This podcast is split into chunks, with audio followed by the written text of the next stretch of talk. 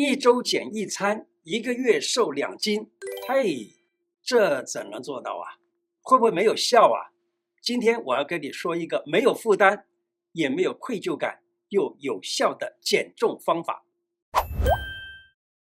互联网开讲喽！我是你的老朋友胡医师，你知道吗？减肥过度了，坏处就是显老、胖啊。其实并不是什么不好的事，但是呢，胖我们基本上可以分为几种，一种是正常的肌肉多的这种称之为胖的，还有一种肥肉的胖，还有一种是水湿胖。那么，假如说你是正常的肌肉比较肥盛的这一种胖啊，不要太过度的去减肥，这个。是正常的，因为你的骨架子就是那么大，你的遗传就是那个样子，你怎么减？我跟你讲也很难减得下来。所以这种人不需要减肥，只要维持体态就可以了。虽然说他比较来的好像看起来比较胖一点。那第二种呢，这种肥肉胖，肥肉胖其实这一种情况呢，有的时候是内脏脂肪太多。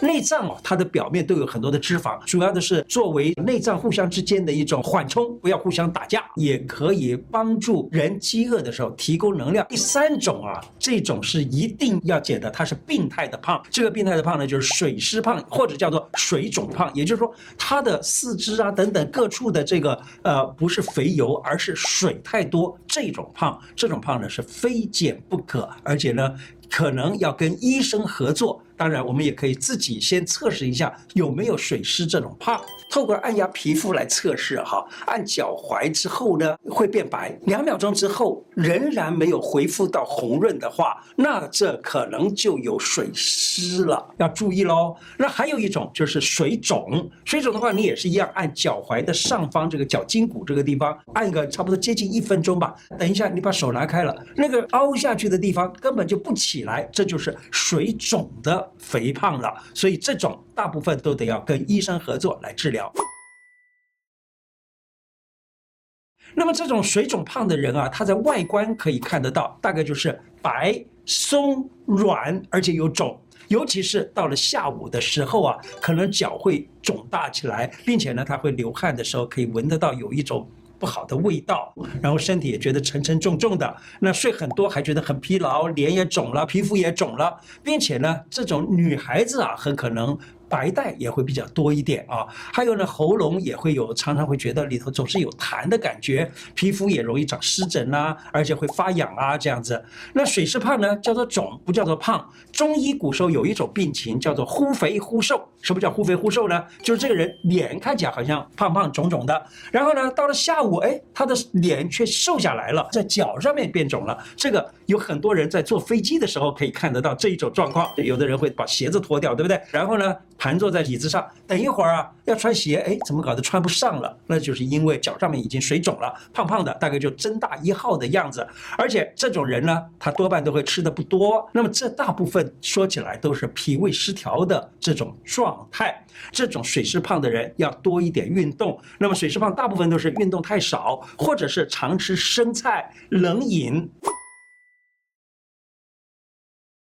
所以呢，你当你发现到你已经有水湿肿的、水湿胀的、水湿胖的这种情况的时候呢，我想最简单的自己顾自己的方式就是按穴道了。自己按穴道怎么按呢？其实有几个穴道，例如脚上面啊，有一个穴叫做足三里穴，它是在。外膝眼下四个横指的这个长度，这个位置有一个穴叫做足三里。还有呢，脚上面大指的内侧啊，黑白肉间，在那个肌骨的后方大概一寸的地方有一个穴叫公孙穴。这两个穴道经常的按摩可以补脾胃，然后再加上。内踝往上三寸，也就是四个指横指的这样子的长度，这个位置有个穴叫做三阴交，它可以调整身体的内分泌。假如把这三个穴道常常按压的话，可以脾胃照顾好了，又把湿气给去掉了的这样子的结果。那么怎么样按摩呢？可以这样子，一个穴位啊，按摩差不多三十下左右啊，交替的按，一次按压，每一个次按个差不多啊五秒钟。那么下午晚上至少各做一次。那么尤其下午觉得腿部会这个肿胀的这个这个爱美的美眉们啊，你在办公室里头也可以偷偷的把脚盘起来哦，在这个地方按摩一下。那么这几个穴道常常这样按压，可以让人的这个水湿去掉。这样拍，活血气，通淋巴，身体顿时就变轻松了。两只手的大鱼际互相拍，大鱼际在哪里呢？在大拇指的下方这一块，就叫鱼。那这个地方有个穴道，就叫鱼际穴。你就在这个大鱼际这个地方呢，这样子轻轻的拍一拍，拍多少下呢？拍五十下。接着就用这个大鱼际来拍打你的肘窝，这样子拍一拍。大鱼际跟肘窝啊，这个地方都是肺经所过。肺呢，它在经验上面来看，肺是有利水利湿的作用。连续在这个地方拍五十下，一手拍完换另外一只手。好，接着再往下半身，用掌心啊，用掌心就是说把手呢稍微的。稍微围攻一下啊，用掌心拍打大腿跟小腿的内侧，顺着拍下去，一脚拍完拍另外一脚，每天这样拍打，能够活气血、通淋巴。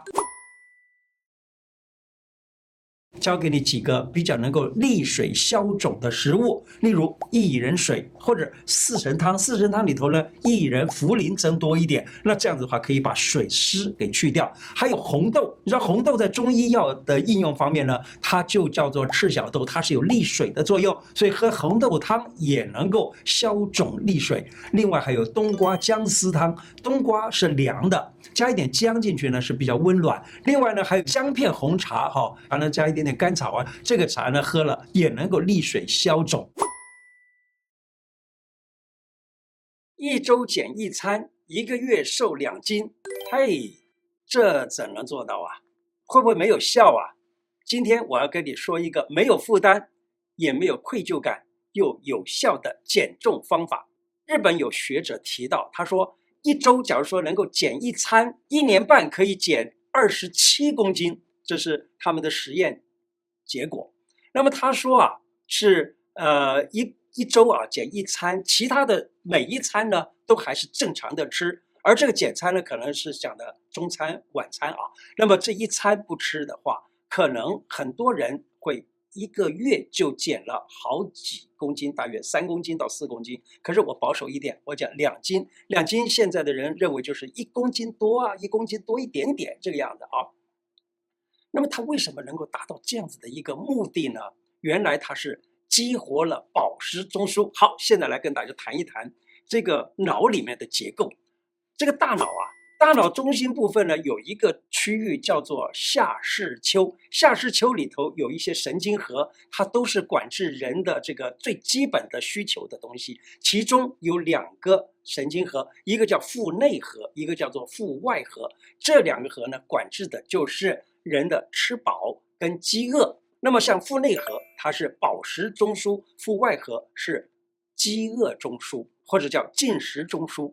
当你啊吃饱了的时候，饱食中枢会发出一个信号，告诉你说我已经饱足了，要停止再吃哦。那么饥饿中枢呢，是它发出这个信号的时候呢，你就会觉得啊，我饿了，我得要吃哦。一个人假如他。每天都不断的吃，尤其是有人认为啊，一个人他假如在吃饱了的时候，他仍然觉得饥饿还要吃，或者是他看到别人吃东西，他也想忍不住也想要吃，还有呢，看到东西就想吃等等，这些人呢，他一定不会，一定不会瘦下来，一定会胖下去。那么一周，假如说能够忍一餐不吃啊，例如说中餐啦、或晚餐啦、有一餐不吃，例如说我自己最方便的日子是星期四。星期四，假如说我晚餐不吃，那么这样子呢，一周就忍这一餐。这忍的时候啊，我们身上有一个非常奇特的一个机制，就是脂肪细胞它会分泌一种激素。这个激素啊，他说称之为称之为什么呢？称之为瘦激素。它会去告诉饱食中枢。叫它发出信号，但是当你一直像刚才讲的，看到东西就想吃，任何时候都在吃，这个时候这个瘦激素就没有办法让这个饱食中枢啊继续它自己本身原来有的功能，也就是说它懒惰了，它不再不再发出信号了。假如你能够忍着一餐不吃呢，那一种饥饿感让这个瘦激素可以去刺激到了宝石中枢，结果宝石中枢就能够发出信号。那么这个时候等于说激活了宝石中枢，让它告诉你现在已经太饱了。还有一个方法就是说，常常用所谓的生菜沙拉来当做减肥的主要的目的物。其实生菜沙拉这个有它的一定问题。我记得在接近五十年前，我在学内分泌学的时候，教科书里头提到过，生菜里头含有一种造成甲状腺肿的一种物质，它称之为 goitrogen。因为这个甲状腺肿叫做 goiter，就是这个 goitrogen 呢可以使 goiter 变大，意思就是说使得甲状腺肿大。最近我有很多的病人来找我，给他们治甲状腺肿。那么甲状腺肿怎么样治疗？我们以后可能会找时间来跟大家提一提。